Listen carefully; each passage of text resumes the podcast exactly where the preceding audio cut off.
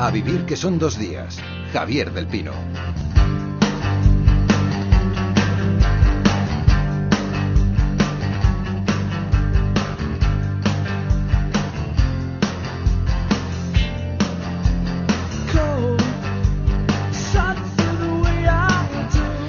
Hablamos en A Vivir que son dos días eh, de libros. Nos vamos a encontrar hoy con la primera novela de un autor. Lo mismo nos ocurría hace 15 días con Intemperie, de Jesús Carrasco. Yo no sé si será casualidad. Oscar López, buenos días. Buenos días, Javier. Mucha primera novela en los mercados Sí. ahora.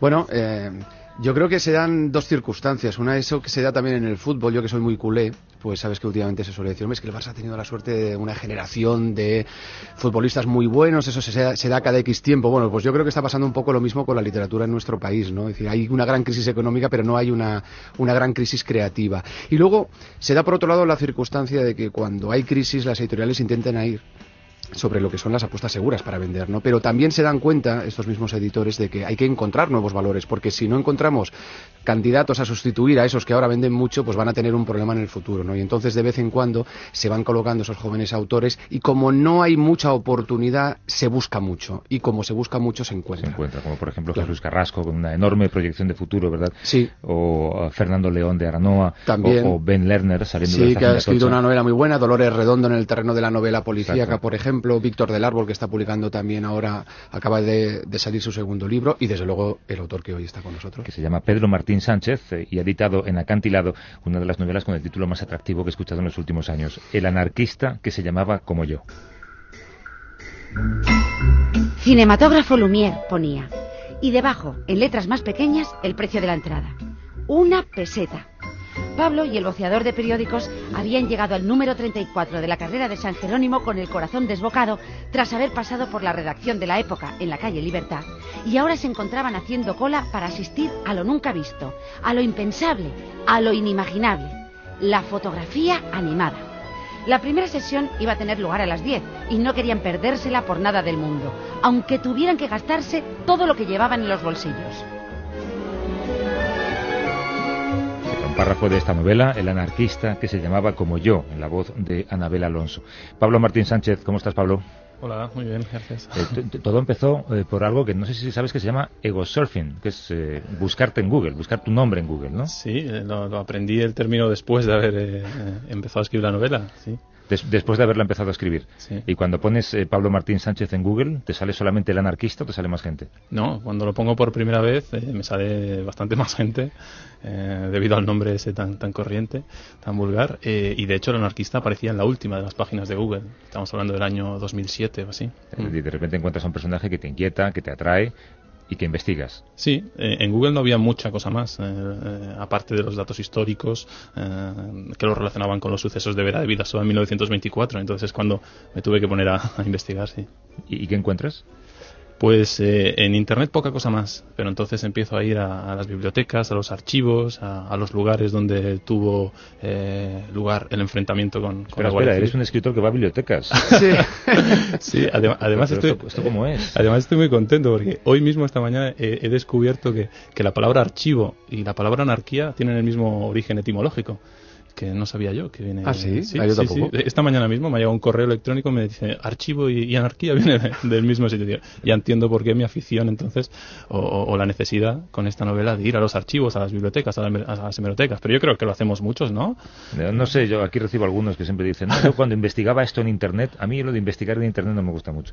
Eh, pe- pero, Oscar, cuéntanos eh, qué encontramos en, en el anarquista que se llamaba como yo. Bueno, y un poco lo que el arranque es este arranque sorprendente que ahora estabais comentando, ¿no? El- al poner el nombre encuentra la biografía, poca biografía de este, de este personaje, de este anarquista.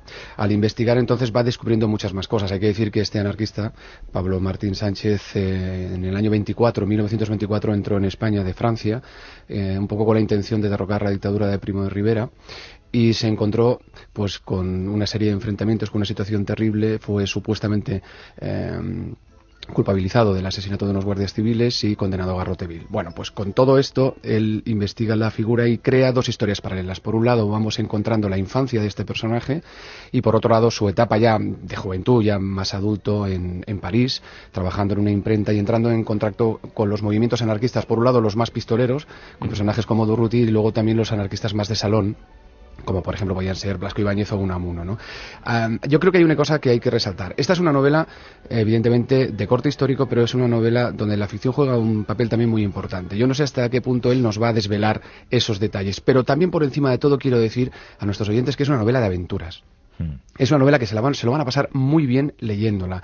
Y es una novela que además literariamente también está muy bien escrita. Y hay una cosa que a mí me llama especialmente la atención y es cómo refleja Pablo lo que son todos los detalles cotidianos, el día a día, la vida, las descripciones allí en París o las descripciones en España, en la casa, en el trabajo. Yo creo que todo eso es muy importante y le da un gran valor también a este libro. ¿Cómo encuentras eh, esa descripción, esa narración, Pablo? ¿Cómo la encuentro? Eh, ¿Te refieres a, los hechos históricos? O No, y a la ambientación, a la época, a las pues, calles. Pues en las hemerotecas de nuevo, ¿no? Y yendo también a, los lugares, a París. En París me pasé mucho. Eh, una vez ya escrito eh, los capítulos que ocurren en París, volví al lugar de los hechos para realmente comprobarlo, ¿no? Con mis propios ojos. Porque a veces escribes en un capítulo que bajaba a la calle y luego vas al lugar y la calle no bajaba, sino que subía, ¿no? Entonces, bueno, son esos detalles de los que hablaba ahora, ahora Oscar, que yo creo que son los que dan la verdad de de toda narración. Es una novela de eh, 600, 600 páginas casi tiene. Has estado en París, eh, supongo que llevas años escribiéndola hasta que ha podido salir. Es una novela que te ha salido cara. sí, desde luego no creo que vaya a recuperar eh, económicamente lo que he invertido en ella, ¿no? Pero sí esa satisfacción eh, de, contactar ahora con los lectores que no conocía y que te dicen lo que, lo que ahora comentábamos, que, que se la han leído de un tirón o que, o que deseaban llegar a casa para, para seguir leyendo, ¿no? Esa es la, gratificación máxima. Es una novela Oscar, además con un final que no podemos contar. No. Pero creo que tiene, tiene un gancho ahí, ¿verdad? Hay un gancho ahí al final. Yo no sé ahí, Pablo, si quiere decir algo, porque lógicamente la, eh, es una novela que, que tiene un gran crescendo, ¿no? Y que pasan muchas cosas, entonces, y, caray, llegas al final y ahí hay un punto de inflexión o hay un guiño que ha colocado Pablo muy hábilmente, por cierto. Sí, yo, yo diría que, no empiecen por el final, no, ¿verdad? Es que no hagan como mi padre que dijo, lo primero que he leído es el final. Digo, no, pues que no hagan, que no hagan eso, sobre todo. Oye, en la novela tú lo mencionabas, Pablo, hay una serie de personajes protagonistas, hay unos secundarios de lujo. Uno de ellos es este. Si hay algo en nosotros verdaderamente divino, es la voluntad. Por ella afirmamos la personalidad, templamos el carácter, desafiamos la adversidad, reconstruimos el cerebro y nos superamos diariamente. Es la voz de Miguel de Unamuno, que es uno de los intelectuales que resultó acusado por los sucesos de aquella época. Eh, ¿Qué relación crees tú que tuvo realmente Unamuno con la revuelta? Tuvo la relación que tuvieron la mayoría de intelectuales en el exilio en París, ¿no? es decir, un poco de acicate ideológico de, esa revolución, eh, aunque sin implicarse, digamos, en la acción de, los hechos. ¿no? Eh, Unamuno eh, les dedica un soneto, que es el que abre como epígrafe la novela, a tres de esos anarquistas que cruzaron la frontera, entre ellos Pablo Martín Sánchez. Entonces, está claro la implicación emocional e ideológica de Unamuno, aunque cuando fueron encausados no, no fueron a España ser juzgados, lógicamente. ¿Te, importa si leemos el sonato? Eso no. se, se, puede leer, ¿no? Claro, sí, sí. La gana, la real gana es cosa vana, y va a dar a la nada su sendero. Pero el entendimiento para empero, y todo va dejándolo para mañana. Hay que obrar, grita así la gente sana. Palo, palo, mirando al matadero. ¿Qué importa que la res sea cordero o lobo? Nuestra ley todo lo allana. A unos pobres muchachos vil garrote, sin efusión de sangre o gran clemencia, en vera les han dado, sin que brote ni un quejido del pueblo. Su paciencia espera que el rifeño nos derrote, la dictadura vil de la demencia de repente pensaba, digo, a ver si desvelamos algo con el soneto, no, pero no, no, contamos nada del final. No, no se cuenta nada. Y ahí, ahora que estábamos escuchando este soneto, realmente lo de la diferencia entre el anarquismo de salón y el, anarquismo de pistola de calle está también muy presente en esta novela. Sí, sí, sí, yo creo que ahí es mm, uno de los puntos interesantes de la, de la parte parisina de la novela, ver cómo eh, los anarquistas de salón y, los de acción eh, iban a los mismos bares, se sentaban en mesas contiguas y se miraban un poco desde la distancia, ¿no? Eh, es decir, coincidían en el espacio, coincidían un poco en la ideología, pero luego no se mezclaban. Eh, ¿Tú has eh, tirado de tu imaginación para forzar esa relación de Pablo con esos personajes que aparecen, Unamuno, Durruti y Baroja? ¿O realmente llegaron a compartir, no sé, mesa y mantel? Bueno, eh, a ver, eh, sí está documentado que compartían o que iban a los mismos eh, bares y a los mismos cafés y, coincidían en, en, París, en mítines, eso sí está, está documentado. Luego ya las escenas o los diálogos o las miradas o, los roces de chaqueta con chaqueta, eso bueno también surge de, de la imaginación del escritor. Y todo lo que tiene que ver con el juicio eh, porque ahí también se ve un poco todas las triquiñuelas que hubieron, todas las falsedades. ¿Eso está ya también muy documentado? Sí, la parte del juicio eh, quizás es una de las que está más documentada y, en ocasiones frase a frase, ¿no? Eh, claro, luego al escribir la novela tienes que condensar lo que es un juicio de seis horas en un solo capítulo. Pero yo me quedé entusiasmado cuando leí el juicio, las declaraciones del fiscal, del defensor, cómo, mm, quizá porque las leía desde la, desde la ficción, pero cómo tenían esa fuerza eh, de, la, de, la, gran narrativa. ¿no? Es decir, en ese sentido, casi fueron los capítulos que me costó menos escribir. Porque... Tú, contabas antes, Pablo, que es una novela que eh, traslada al personaje hacia París y tú fuiste también a, París. No te la Está la voz de Raquel Meller, que está también presente en algunos de los momentos de la novela, eh, ya que la completera triunfa por aquellos tiempos en París. ¿Cómo es el París que se encuentra Pablo? Pues es el, París de, entreguerras, eh, es un París eh, eh, donde hay una crisis económica, pero que se intenta superar con imaginación y, y, con talento en muchos casos, ¿no? En el caso de los artistas está claro la fuerza del cabaret, la fuerza de, los intelectuales en el exilio, que quieras que no, ayudaron también a, elevar el nivel intelectual del París de la época. ¿no? Ya, entre los acontecimientos de los que eh, Pablo es testigo directo eh, se encuentra también la Primera Guerra Mundial, más concretamente la batalla de Verdún. Eh, ¿Tú utilizas esos acontecimientos porque te vienen bien para la trama o hay algo de novela social, de denuncia? Por ambas cosas, ¿no? Es decir, me vienen bien para la trama porque explican también, en cierto modo, cuál es la Europa que se va a encontrar eh, Pablo en el año 24 eh, y luego también porque tienen un interés, eh, yo creo, narrativo importante. ¿no? Aparte, no, no, iba a decir que aparte de tu novela, creo que solo encontramos en otro libro de Pío Baroja mm, la narración de esos acontecimientos que tuvieron que ver con la entrada por Vera de Vidasoa, ¿no? Ese intento de derrocar a Primo de Rivera. ¿Qué tiene de especial este, este acontecimiento histórico? Eh, hay, varios libros, ¿eh? el de Pío Baroja ah. quizás es de los más eh, conocidos. tiene de especial para Pío Baroja que los anarquistas pasaron por debajo de, su ventana, donde él escribía las novelas en el caserío de Itzea, de, Vera de Vidasoa, y para mí tiene de especial que uno de los protagonistas se llamaba como yo. ¿no?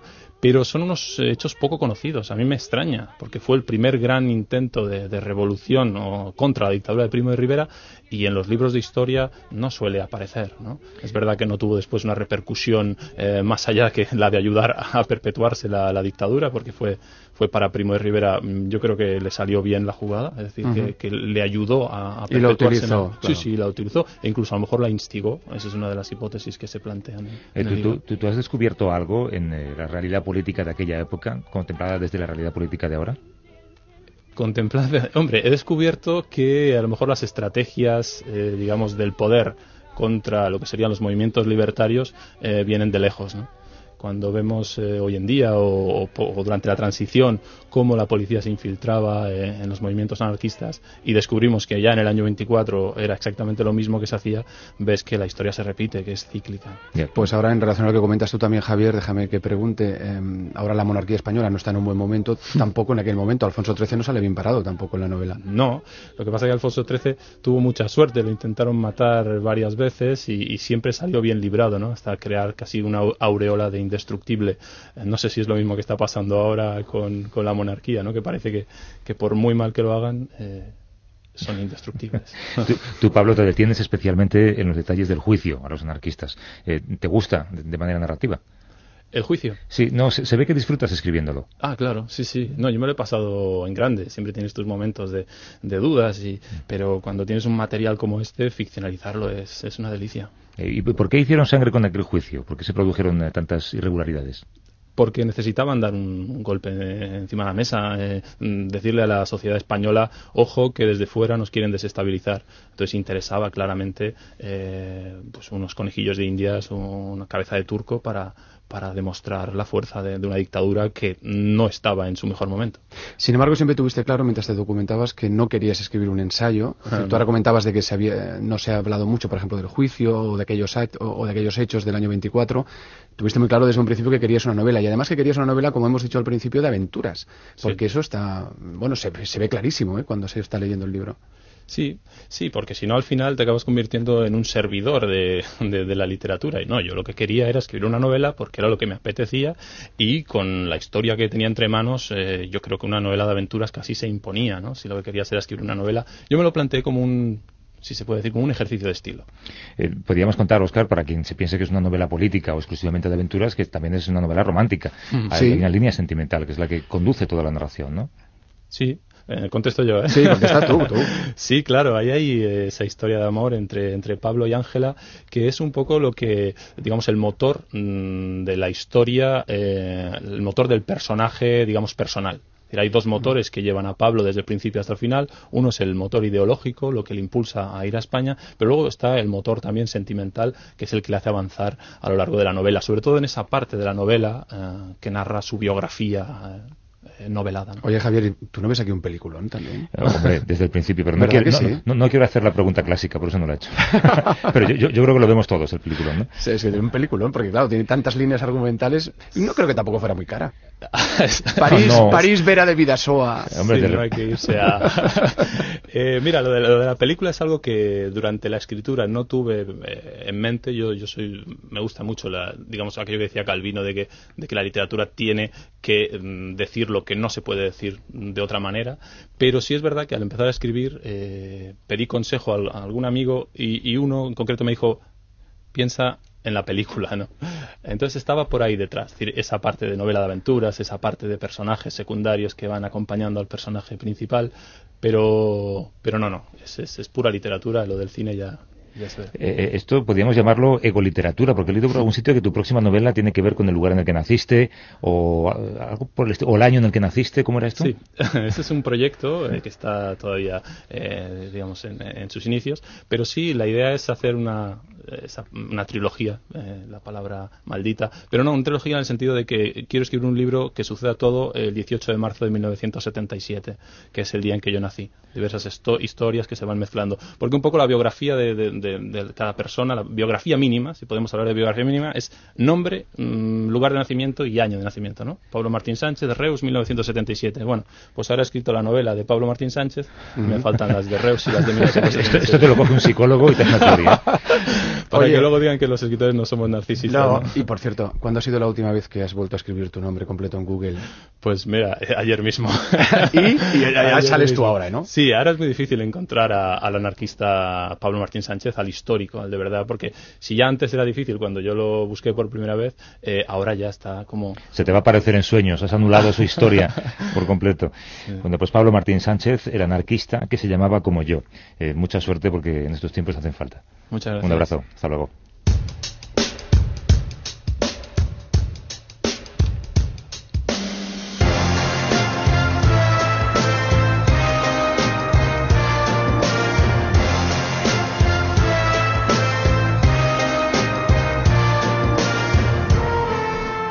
Siempre con una recomendación, Oscar.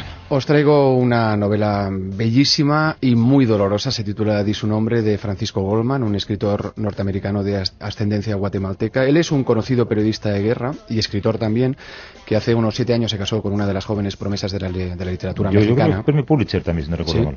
Eh, pues esta mujer se, llama, se llamaba Aura Estrada, tenía 20 27, 28 años, era 20 años más joven que él, y durante unas vacaciones en, en una playa de México ella falleció en un fatal accidente. Bueno, pues eh, él quedó sumido en un dolor profundo, en una auténtica locura, tal como describe él en la novela, y la única manera que tuvo de salir del pozo fue escribiendo precisamente esta novela, que es pues un retrato de esta mujer, de su esposa, es un retrato también de, sí mismo, pero por encima de todo es un retrato sobre la ausencia del ser querido y sobre el duelo. Ahora bien, es una novela muy cruda, escrita de una manera bellísima. Lo digo porque, a modo de homenaje, como su, como su esposa era una gran amante de la literatura, él ha querido escribir una gran novela. Y es una novela que no tiene nada que ver con la autoayuda, porque ni tan siquiera da consejos. Es decir, muestra crudamente lo que es estar en el pozo, y muestra crudamente cómo se puede intentar eh, salir de él. Yo os la recomiendo muchísimo porque es bellísima. Se llama Di su nombre, publicada por Sexto Piso de Francisco Goldman. Oscar López, hasta dentro de un par de semanas. Adiós. Hasta luego.